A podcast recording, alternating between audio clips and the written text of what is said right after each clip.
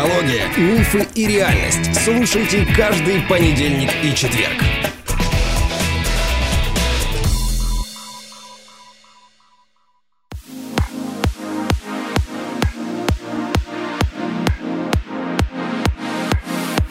Привет, привет, привет. Всем привет. С вами снова я, Вика Капецкая, и со мной моя мама Александра Капецкая. Здравствуй, дочка, здравствуйте, дорогие слушатели. Как и обещали, сегодня мы будем говорить про эм, родительские отношения с детьми.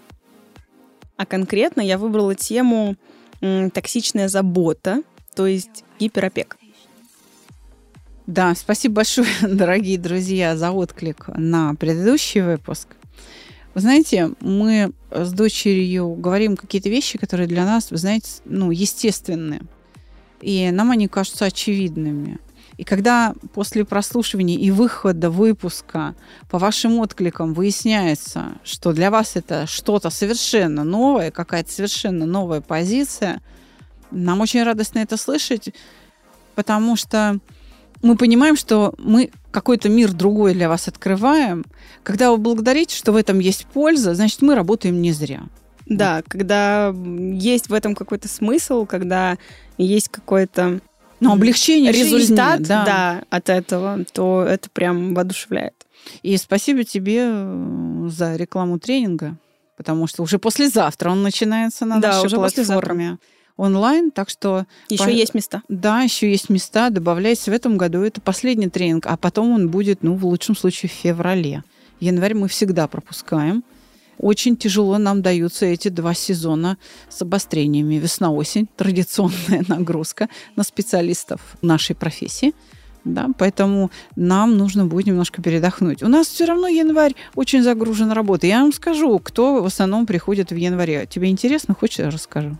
Я, кстати, по-моему, помню, ты рассказывала. Это, ну по-моему, люди, которые пытаются бросить пить. Да, алкоголики завязывают после Нового года активнейшим образом. Так что, дорогие алкоголики и их родственники, значит, если решите после Нового года по традиции завязать, welcome.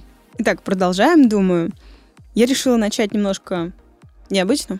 Я сразу начну со статьи, которую я нашла на сайте forbes.ru. Mm-hmm. Ну и что там пишет Forbes? Согласно Оксфордскому толковому словарю по психологии, гиперопека – это термин, обычно используемый для характеристики родительского поведения, которое является снисходительным, балующим, заботливым, инкапсулирующим, покровительствующим, способствующим формированию чрезмерной зависимости. То есть, по мнению клиницистов, если ребенок не способен развивать нормальную независимость, значит взрослые вокруг него гиперопекающие. Вон а как. Вот так вот они написали. Что Но, думаешь об этом? Ну, с описательной частью формулировок согласна. Пожалуй, все так и есть. Пожалуй, все так и есть. Не указано только, на чем это все основано. Предположи. Я просто еще хотела сказать, что не совсем понимаю всю эту формулировку. По поводу независимости я согласна, но по поводу баловства даже не знаю. По мне, гиперопека – это такая форма заботы, в которой тебе вообще все запрещается, и ты сидишь э, замотанный в пупырчатую пленку в золотой клетке и дрожат над каждым твоим пуком. Извините меня за выражение. И тебе вот нельзя все, тебе то нельзя, то нельзя, ты там от сладкого сыпь будет, ты заболеешь, и баловства здесь как такового, как по мне, незаметно. Понятное дело, что излишняя забота баловством это тоже плохо, но есть и другая же форма вроде как, поэтому даже не знаю. Я э, как раз хочу э, обратить твое внимание на эту разницу в восприятии, как Оксфорд э, формулирует гиперопеку и как ты, потому что мы из разных культур. Вот в наших словарях гиперопека как раз приводит к тому, о чем ты говорила, когда ничего нельзя, не трогай, поранишься, не бери, убьешься, не ходи. У нас бывают случаи, когда приходит мама, молодая мама, ребенок маленький, в тревоге и говорит, мне нужно справиться с тревогой. Таких случаев у нас достаточно. То есть э, эта мама, она такая гипотетическая мама, э, сборный образ. Ну, они, в общем-то, все эти мамы под копирку. Мне надо справиться с тревогой. А в чем тревога? А вот мне кажется, что моего ребенка могут обидеть. Так, а на основании чего вам кажется? А вот там на основании телевизора или на основании того, что я там в окошко вижу. Тревожные выясня... мамочки. Да, и выясняется, что вот ребеночку там 3 года, 4, 5 лет, ну, у них у всех разные дети, ну, это, как правило, о дошколятах речь идет. И у ребенка нет друзей, нет социальных контактов, потому что мама боится, что вот если она его отпустит, то кто-то его там обидит. Да, конечно, обидит. Он в столкновении с этими обидами и должен научиться себя отстаивать. И есть мамочки, которые доходят до того, что вот до параноидальных вообще состояний, они уже попадают к нам с намерением сделать все, что угодно, чтобы только ребенок не контактировал с внешним миром, а вдруг что там случится. Например, он будет на надомном обучении. Мы говорим, а как же профессия. А как? Социальные связи да. там. Ну вот есть же специалисты, айтишники, которые в интернете работают, и им не надо с людьми общаться. Ну, вот ты как студент колледжа. Это большая ошибка думать. Тихо, колледж. Да, скажи, пожалуйста. Это очень большая ошибка думать, что вообще-то что, а, айтишники? айтишники не должны ни с кем разговаривать. Потому что сейчас очень сложно найти даже программистам, причем высококвалифицированным, которым прям вообще все что угодно умеют, но которые не понимают, что от них надо, потому что они с людьми разговаривать не умеют. Они как только начинают открывать свой рот, максимально профессиональным языком говорят, и сидит человек, которому нужна программа, который не понимает. Но он знает, что ему нужна вот такая программа с такими характеристиками, он не понимает, что он говорит. Он говорит, не, я вас не возьму. Потому что он не может наладить связь с человеком. И да. вот он сидит, потом жалуется на всех, какие вот все идиоты и все такое. Так что социальный навык это один из основных сейчас в любой профессии. Так что, ну, да, действительно, гиперопека, скажем, англосаксов и у нас это не одно и то же. Да, действительно, будет лишение самостоятельности, но совершенно не очевидно, что через баловство. А почему так? Ну вот почему так сильно мамы переживают за своих детей? Чем, чем это вызвано? Почему они такие тревожные становятся до, до паранойи, да, как ты так, говоришь? Да, так ответ как раз в слове тревога. тревога. Откуда она берется же, эта тревога? Она же откуда-то берется? Да, это переживание, это состояние, в котором выражается страх. Трусость, понимаешь? Откуда берется эта трусость? Если мама сама не справляется с этой жизнью, если она сама боится жить, то совершенно естественно, что она не может этому научить своего ребенка. А ответственность за него у нее уже есть. Ну вот как-то привязались к матерям. А ведь есть такая же проблема и с отцами. Ну, у отцов, кстати, я заметила, что это больше направлено в сторону дочерей, чем в сыновей. То есть если у мамы это распространяется вообще на всех детей, вообще на всех, ну, иногда даже к сынам все-таки побольше, но все равно на всех детей примерно одинаково, то у отцов это больше связано там до девяти не гуляй, с мальчиками даже не смей общаться, вообще обходи их за километр, э, не смей даже на них смотреть, потому что все мальчики козлы, говорит отец. Даже, знаешь, особо любящий отец, он дочери плохо о мужчинах говорить не будет. Он будет говорить это мальчикам, которые пришли к его дочери, в отсутствии дочери, чтобы дочь не слышала. Он будет подходить к такому пацаненку и говорить, чтобы я тебя здесь больше не видел. Понимаешь? Запугивать. Да, такое есть.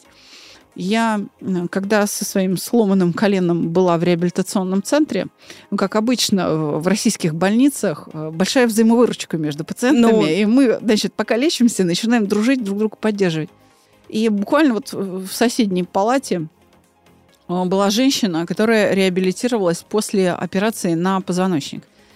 И ну, как-то разговорились с ней, она мне задает вопрос, а у нее два сына. Она мне задает вопрос и говорит, ну, вот у меня какие-то очень сложные отношения со свекровью. И я не понимаю, вот что я делаю не так, что не так в наших отношениях.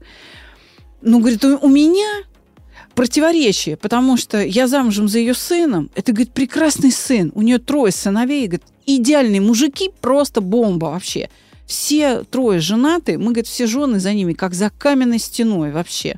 Мы прям гордимся, вот прям ну, настоящие мужики такие. И, говорит, эта женщина воспитала вот такого мужа, на которого я равняюсь и молюсь. Он для нее икона, понимаешь? Она родила двоих сыновей и терпеть не может э, с этого момента свою свекровь. Она говорит, я не понимаю, как мне выйти из этого состояния. Потому что, с одной стороны, она благодарна этой женщине, а с другой стороны, она полностью не согласна с ее идеями воспитания. В чем они не сошлись? Значит, свекровь, например, требует, чтобы ему не потакали, ну, малышам, э, сыновьям не потакали. Сам завязывай шнурки. Она говорит, когда я вижу, что ребенок подбегает к свекрови и говорит, бабушка, дай молоток. И бабка дает молоток. Говорит, я за сердце берусь. Я говорю, правильно бабка делает. Бери. Он же по пальцу. Я говорю, правильно. А как он узнает, что молоток это больно? Он должен по пальцу попасть, а по-другому он не узнает. Ну так, понимаешь, да. у человека не наладилась связь, что благодаря воспитанию этой самой женщины выросли да. вот эти мужики, на которых она молится. Так и вот... что она же должна осознать, что если она хочет, чтобы ее сыновья тоже были такими же, как отец, как отец, нужно слушать эту свекровь, которая их воспитала, уже воспитала. Вот ты представляешь, мы просто поговорили об этом пару раз там за полдником, когда выпивали, значит, компот или там кисель, что там было в этом реабилитационном центре. И эта женщина сказала, боже мой, ты права, ведь мне же муж про это все время говорит именно с момента рождения детей. Говорит, у меня такой терпеливый муж. Почему мне об этом негде было услышать? Представляешь, то есть у человека в 30 лет там с копеечкой, да, значит, открылся мир, и она говорит, точно ты права. Я говорю, иди мирись. И ты знаешь, она позвонила и сказала, ну, там, не знаю, как зовут это, там, Марья Васильевна, там, ой, я вам так благодарна, я так была не права, спасибо большое. То есть восстановились отношения со свекровью. Потому что она вдруг поняла, что это и есть тот метод, которым воспитывают настоящих мужиков. И она потом, уже к концу реабилитации, когда мы уже выписывались, мы выписывались в один день, подошла ко мне и говорит, ты знаешь, я тебе очень признательна, но она говорит, мне теперь надо с собой что-то сделать. Я поняла, что проблема в моей тревожности. А говорит, моя тревожность выросла, потому что я у мамы одна. Я единственная дочь у своих родителей. И со мной как с хрустальной вазой носились. И я, говорит, другой модели ты не видела. Я по-другому не умею. И я, говорит, из своих детей сделала две хрустальные вазы. Совершенно это бессознательно происходит автоматически. Почему? Потому что другого образца нет, и я не могу осознать это.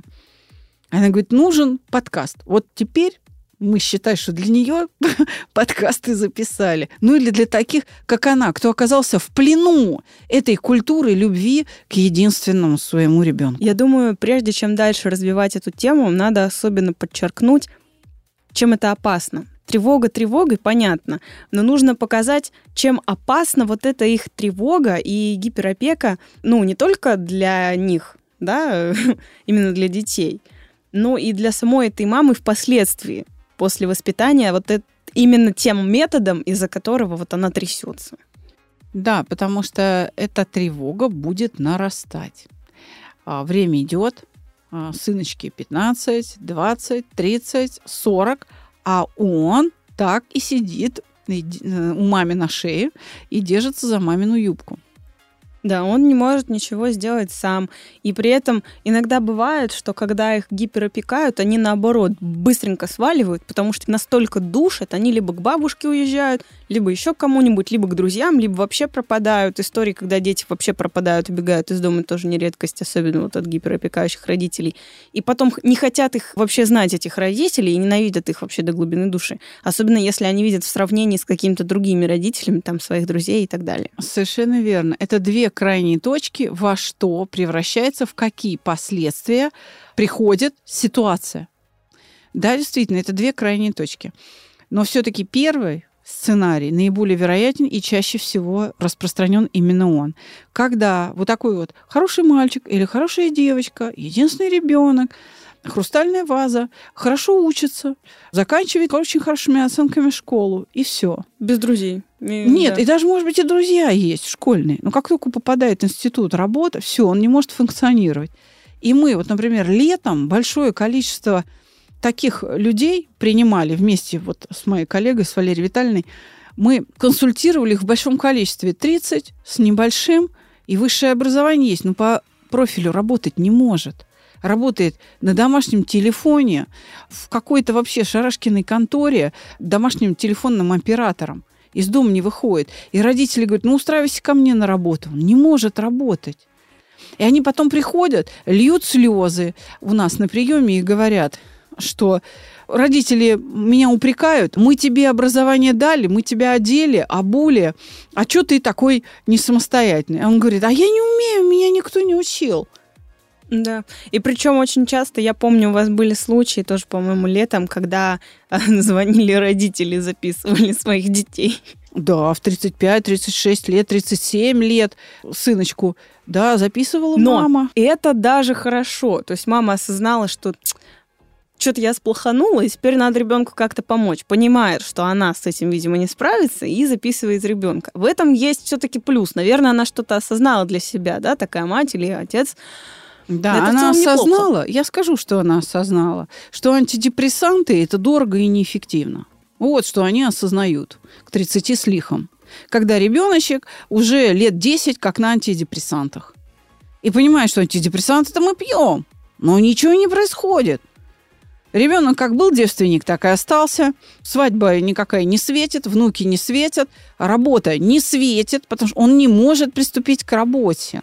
И вот, а, значит, инфантильное создание. 30 там ну, с лишним, а у него сознание, самосознание уровня 15-16-летнего подростка. Это в лучшем случае. Дитятка, понимаешь?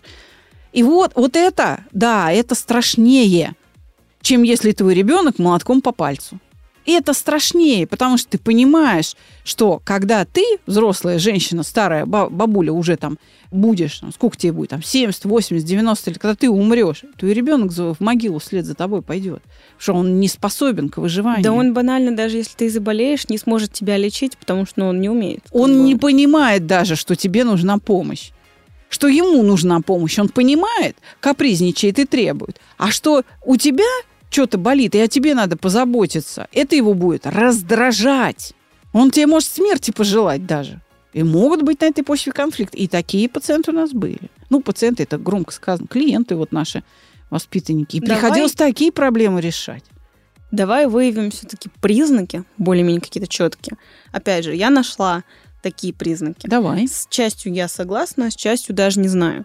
Первое. Проявление чрезмерного внимания родителей по отношению к ребенку. Ну, мы с тобой здесь согласны, да? То есть по любому поводу ты за ним бдишь, как сокол. Что ты поел, какие на тебе сегодня трусы, ну и так далее. Да, Да, во что А, играешь, что за видео ты смотришь, что за музыку ты слушаешь, лезут в телефон, в переписки, вот это все. что ты хочешь. И ты знаешь, я наблюдала такие картины, когда ребенку и первому, и втором классе школы, и до четвертого класса школы руки мыли, когда Да, с- дети э, не дали ему руки. да, не умели с- пользоваться куском мыла и мыть руки. Мылить руки не умели. Голову не умели мыть себе до четвертого класса. Знаешь, что спасало? Пионерлагерь. Это факт. Я сама кучу раз была в пионер-лагерях, я это все видела, всех этих детей, которые руки мыть не умели, и вожатые стояли, думали, нет, вообще, конечно. Да, но э, двое вожатых на 20 человек не будут 20 голов мыть, поэтому там как бы либо завшивишь, либо научишься голову мыть. Там все очень просто. Да. Есть номер два. Стремление оградить ребенка от любой возможной и невозможной опасности, то, что ты говорила. Желание иметь тотальный контроль над ребенком, держать его в ежовых рукавицах, о чем я говорила. Как раз ради обеспечения этой тотальной безопасности. Безопасности, да. Так. Стремление навязать ребенку свою картину мира, заставить его поступать так, как считает правильным именно родитель, не давая решать ему самостоятельно. Почему? Потому, Потому что боится за его да, жизнь, да. опять же, тот же самый страх. А моя картина мира вроде как она верная, Потому что, родители. типа, я же да. живу, у меня Я все же, да, хорошо. Да, да, да, да. М, Зависимость ребенка от настроения родителей. То есть, а, Если- когда родитель да. отражает полностью весь их эмоциональный спектр. То есть, смотри, если маме хорошо, то и ребенку хорошо. Мама загрустила, и дитё не в настроении. Когда вот он зависим эмоционально, то есть у него нет эмоционального интеллекта своего. 6. Отсутствие возможности решать проблемы и трудности самостоятельства без родителей. Это как результат того, что мы говорили, навязчивое желание помочь ребенку с какой-либо задачей. То есть именно решение его проблем полностью. Ребенок вообще не имеет представления о своих проблемах иногда, и родитель их полностью сам решает, даже не объясняя иногда ребенку, что вообще это была проблема или что это вообще такое. Они очень часто даже не объясняют детям, что за чувства они переживают. Именно, не дай бог он узнает, что такое негативные чувства, да, негативные переживания. Не дай бог. Да, и получается, выращивают паразитов иждивенцев. И Да. гордиться таким даже хорошо образованным, послушным ребенком, мальчик это или девочка на выходе, юноша или девушка, да, мужчина или женщина, не приходится. Мне кажется, это, знаешь, даже это уже будет чревато. предмет стыда, да. Чревато, знаешь, чем?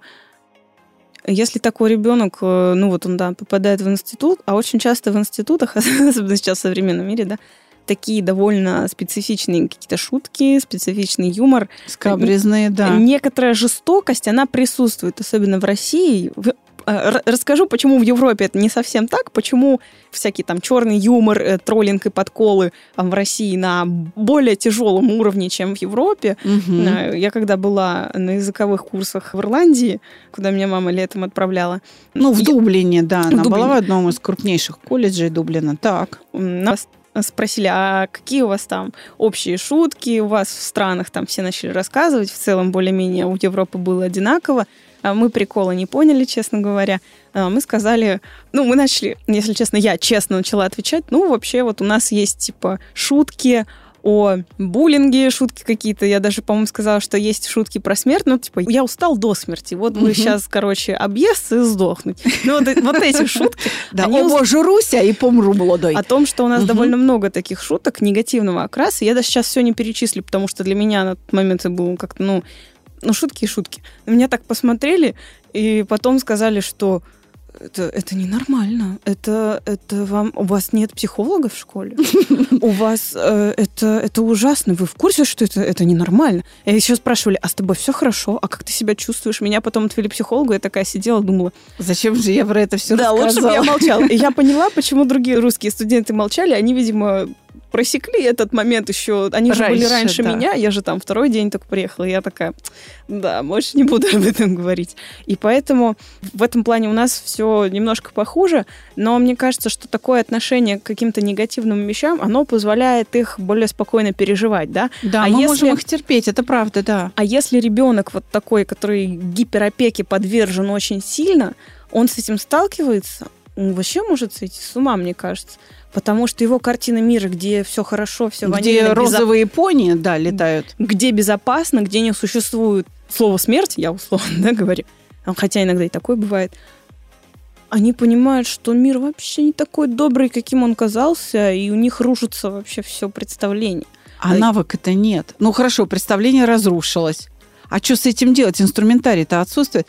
Ты знаешь, а расскажи, пожалуйста, историю о том, как ты порезала палец в море на Атлантике, как раз в этой самой Ирландии, и какой фурор о суровых русских, э, так сказать, девочках. э, О суровых русских, в принципе, какие мы хладнокровные и жестокие. Э, Была история, да, нас отвезли на западный берег, получается, Ирландии, да, Ирландии, да, к маяку. Да, к маяку. Там были отвесные скалы, но была территория, где там такой небольшой пляж, но он весь каменный, полностью там такие большие валуны достаточно. Но нам разрешили немножко зайти и помочить ноги. Естественно, в воду пошли русские, закатали. Да, никто из европейцев больше не пошел. Они такие, там, же холодно, типа, ну, Ирландия, там, В. Атлантический океан. Да. Я такая думаю, «Фу, подумай, июль же. В общем, я зашла, закатав там свои штаны, Естественно, сняла обувь. Мы там поделали фотки с э, моей подругой, э, тоже русской девочкой. И когда мы шли обратно, там э, был один камень скользкий, я на нем проехалась, я другой камень порезала. Большой палец на ноге. Ну, совсем немножко порезала. Я это поняла, потому что я когда по сухим камням шла, обернулась назад и увидела, что на них, ну, там, красные следы. Поняла, что я порезалась, посмотрела, такая, черт, ладно. На одной ноге доскакала до такой стенки широкой, села на нее, и... Это с- как раз возле автобусов, да? Ну, автобусов там не было, но это там, где мы примерно должны были собраться. Вот я сижу, у меня с собой а, есть вообще аптечка на все случаи жизни, об этом все знали. Удивлялись даже, типа, «А вам Ну, продают? студент медицинского класса, конечно. Да, для них это удивительно, потому что то, что я им сказала, у них проходит в университетах, у нас в школе, я такая, ну ладно. Удивились, что у меня, в принципе, есть аптечка на все случаи жизни, потому что им там не продают такие препараты без рецепта. Э, Они считаются серьезными. А там что там всякие, там йод какой-нибудь э, от боли в животе, там от спазмов что-то было, там Ну, парацетамол у тебя был, капли в нос, в глаза, Мгм. если что, вдруг. Ну, это так, ерунда, да, активированный уголь, там, пластыри. У меня все было, но поскольку я из моря вышла, у меня была мокрая нога. И, в общем, ранка, кровь, она по э, воде растеклась, и было видно, как будто бы там большая ранка, но просто из-за того, что было много крови, условно, из-за воды. Мгм. Мне нужна была просто салфетка, у меня единственного не было, это сухих салфеток. У меня были влажные антисептические, да, Мгм. такие спиртовые салфетки. А сухих не было, чтобы просто вытереть это. Об одежду не очень хотелось. Ну, чтобы там бипантеном намазать и заклеить. Э, Что увидели, как отреагировали итальянские студенты, которые Да, увидели тянущийся от тебя кровавый след? Да, они такие подошли, что с тобой? Ну, я же сижу на стенке Да. на этой. Увидели мою рану и такой, oh no, Виктория, oh no, don't die, не умирай. Я такая думаю, что происходит? Мне что-то начали там, а, заметили наши тьютеры, начали говорить про заражение крови, еще какую-то ерунду. Вокруг собрались еще французы. Что там, ты ответила по поводу итальянцы. заражения Подожди, Подожди, крови? подожди. И все, все мои друзья такие, no, don't die, не умирай, господи. А как ты себя чувствуешь? Все хорошо. А Тьютер меня спрашивает, сейчас мы вызовем там скорую, что-то еще. Я смотрю, какая скорая? С чего вы несете? Я смотрю на этих тьютеров, говорю, какое заражение крови? В море йод. Он обеззараживает. Какое заражение Они крови? удивились этому ответу? Они посмотрели на меня, как будто я им просто мир открыл в смысле йод, в смысле обеззараживания. Ну, я как могла объяснила на английском.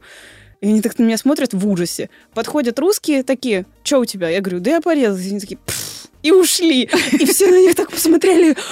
«Вам- Как вам может быть все равно? Она же поранилась. Тебе подорожник не подали, поплевав на него предварительно? Нет, там не было подорожников. А, вот в чем дело. А то бы принять такое плюнули бы и прилепили. Прилепили вот бы. это был бы вообще разрыв шаблона. Так, А, подорожника в Ирландии полно. Там полно. Мы удивились, реально, русские удивились, такие, ого, у вас тут так много подорожников, это прикольно. Они даже сначала не поняли, что это такое. Так, подорожника не было. Э, Жестокие, это, эти бессердечные русские э, пошли к автобусам. Э, Я попросила у тьютера, там недалеко была кафешка, чтобы мне салфетки сухие принесли. Ну, одну-две. Мне же больше не нужно. Мне принесли пачку целую, вот если в ладони вот зажать, еле-еле пальцы будут э, их закрывать. Ну, конечно, ты же истекаешь кровью. Я же истекаю кровью, да, безусловно. Я протерла одной салфеткой, посыпала сухой бипантен, заклеила пластырем, такая, все. Меня так смотрят странно. А, Но единственное, от чего я не отказалась, это что меня на руках э, до автобуса донесли. Не, ну это наши девочковые. Этого, этого... Вот такая э, да. вот в Европе отношение к э, любым травмам. Я была очень удивлена, для меня это было все бред какой-то. Представляю себе эту идиллическую картину, как э, наши дети на лужайке колледжа, эм, разодрав э, коленку при игре в волейбол, э, подходят к газону, срывают подорожник, Плюют. плюют на него, прилепляют коленку. И по подорожнику на коленке можно было определить, из какой страны студент в этом колледже. Да, они смотрели на нас как на немножко больных, и мне опять потому что все знали, что я такая прошаренная в химии и биологии, мне приходилось рассказывать, почему мы приклеиваем подорожник, как мы определили, что именно это подорожник, а не какое-то другое растение. Они не знают, что такое подорожник? Нет. И они, мне кажется, они вообще не изучают ботанику, это было очень грустно. Ну, в общем, э, я хочу сказать, что вот э, отличие в восприятии там и здесь. Я не думаю, что тебя бы не поняли, если бы ты в подобной ситуации оказалась где-нибудь в Юго-Восточной Азии. Там бы также совершенно спокойно сказали бы, а, ты уже подорожник прилепила. Ну, ладно. Ну, у них там, наверное, какие-то другие травы. А, ну, Мгм. давай от этого отойдем. И как такими родителями не стать? Получается, фокус тревоги перевести на то, что, не дай бог, мой ребенок станет вот таким, или, Совершенно верно. или просто пытаться убрать всю свою тревогу. Да, чтобы был мотив убрать свою тревогу и укрепить свою вообще веру в то, что ребенок в состоянии с этой жизнью справиться, нужно заглянуть в отдаленные последствия. Вот это состояние беспомощности твоего уже взрослого ребенка, который 10 лет безуспешно принимает антидепрессанты, должно быть страшнее, чем то, что он поставит себе синяк на пальце молотком. Потому или что кто-то ему в детсаду скажу, да, Иван, Иван, дурачок, дурачок. да, совершенно верно. Ведь смотри, благодаря вот этим дразнилкам фольклорным, когда дети друг друга дразнят, они вырабатывают устойчивость к обидам и оскорблениям. Это хорошо, это неплохо, Да, на самом деле. Это нужно критике. понять, да. Это, это тренировка психических функций, умение это терпеть. Это нормально. Мало того, это необходимо для выживания. Много раз говорили о том, что такое стресс. Стресс может быть полезен и будет полезен, и это будет средство укрепления твоей выживаемости, если стресс прекратить, прервать развитие стресса на фазе сопротивления. То есть, если ты в ответ на дразнилку сам подразнил, или там вы подрались, а потом помирились и простили друг друга, не доводя себя до истощения, то ты приобретаешь навык спокойно относиться к таким действиям окружающих. А что же такое нормальная опека? Вот мы определили, что можно дать ребенку обжечься молотком по пальцу. Да, уколоться, потерпеть уколоться. неудачу, попасть в постыдное положение. Это мы говорим о ситуациях, где опека не нужна. Но нужно поговорить, мне кажется, о здоровой опеке, чтобы люди поняли разницу между вот этой нездоровой опекой, защищать полностью от всего подряд, и все-таки здоровой. В каких же ситуациях нужно же ограничить ребенка, правильно? Ты понимаешь, э, с течением времени в процессе взросления ребенка эта опека должна уменьшаться. Вот это первое, что нужно понять. Нет единого рецепта. По мере взросления ребенка опека должна уменьшаться. То есть каждый следующий этап, каждый следующий год ты все меньше и меньше его опекаешь. Это первое. Второе, сам подход. Вот в моменте, когда ребенку нужна помощь. Во-первых, ты даешь этому моменту быть, и ты действительно его контролируешь. Но не с той точки зрения, чтобы ребенок не попал в ситуацию стрессовую, а с той точки зрения, что ты его пропускаешь в эту стрессовую ситуацию, и контролируешь, чтобы быть все время на готове, подхватить его и показать, где выход, как преодолеть эту ситуацию. Но ведь Дать есть ситуации, образец. Э, извини, но есть ситуации, где м, поступок может действительно привести к смерти. Например, на красный свет ходить нельзя. Да, действительно. То есть э, есть все-таки ситуации, где ты осознанно понимаешь, что вот именно здесь действительно есть очень плохое последствие, которого допускать нельзя. Вот как тогда объяснить э, ребенку, что здесь опека, она как бы вот это осознание ему привить, что вот это делать нельзя и даже пробовать не надо, потому что может привести к плохим В современном мире есть интернет и есть видеозаписи, которые люди добровольно выкладывают, где можно показать, что происходит с теми, кто переходит на красный свет. Ну, многие родители, например, считают, что неприемлемо такие ролики показывать, что это жестокость в детях развивает. А он нет, это развивает не жестокость, это развивает связь с реальностью. Да, ваш ребенок может испугаться, увидев это видео. Значит, посмотрев на эту картинку, что нужно сделать? Нужно показать, а какое отношение выработать, как этот страх преодолеть. Потому что он может быть в конце концов, рано или поздно, без, без вашей воли, даже рядом с вами находясь, свидетелем гибели чьей-то на перекрестке. Я в детском возрасте э, вместе с московским «Динамо» Я занималась спортивной гимнастикой, э, ездила с тренером, будучи еще дошкаленком или ну, в начальной школе училась. Вся наша команда выезжала на сборы. Мы были и в Днепропетровске, и там... Мы были далеко от родителей, далеко от Москвы. И мы ходили из гостиницы в тренировочный зал через дорогу. И я лично маленьким ребенком была свидетелем того, как машина переехала бабушку. Я видела вот эту разливающуюся лужу крови. Я ее видела своими глазами. И наша тренер оставила нас у подъезда гостиницы, вызывала скорую, вызывала милицию, ну, то есть как-то оказывала первую помощь. И потом тренировка была отменена, мы перешли через эту дорогу вот э, обходя эту лужу крови. Причем это был на пешеходном переходе. Бабуля не нарушила, нарушил таксист. И всю тренировку она говорила о правилах дорожного движения. Это московская «Динамо», летние сборы перед соревнованиями. То есть что сделала наша тренер? Она использовала ситуацию для того, чтобы показать, как это пережить, как к этому относиться и что такое правило движения дорожного, для чего они вообще предназначены, что это, видите, насколько это серьезно. И я хочу сказать, что мы это пережили легче, чем если бы вот мне было лет уже 15-16, я бы тяжелее переносила такие события. Потому что, понимаешь, в 5-6 лет все дети бессмертные.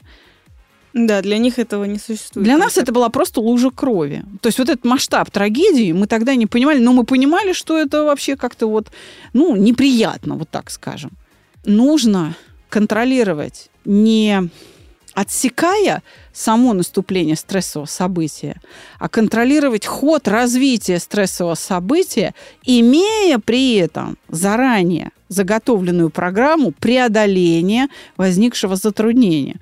Вот когда нужно оградить ребенка от э, э, какого-то опыта, когда ты сам не знаешь, что с этим опытом делать. Вот когда у тебя у самого нет средств, тогда ты и будешь ограждать. А если ты ограждаешь ребенка от всей жизни, значит, ты сам с этой жизнью не справляешься. Ну что ж, я думаю, что эту тему мы раскрыли достаточно хорошо рассказали какой-то интересный факт, даже из моей жизни, из моего примера. Встретимся с вами в завершающем этот сезон подкасте в следующий раз. Да, в следующий понедельник будет завершение сезона «Токсик» с моей младшей дочкой Викторией. Ну а я напоминаю, дорогие друзья, послезавтра, в среду, стартует последний наш дистанционный тренинг «Шаг к себе». Есть еще немножко мест. Последний в этом году, в 2022 а, году тренинг. Есть еще немножко мест. Пожалуйста, добавляйтесь. Будем рады вас познакомить и обучить саногенному мышлению. Всего вам доброго. До свидания. До следующего прослушивания. Пока-пока.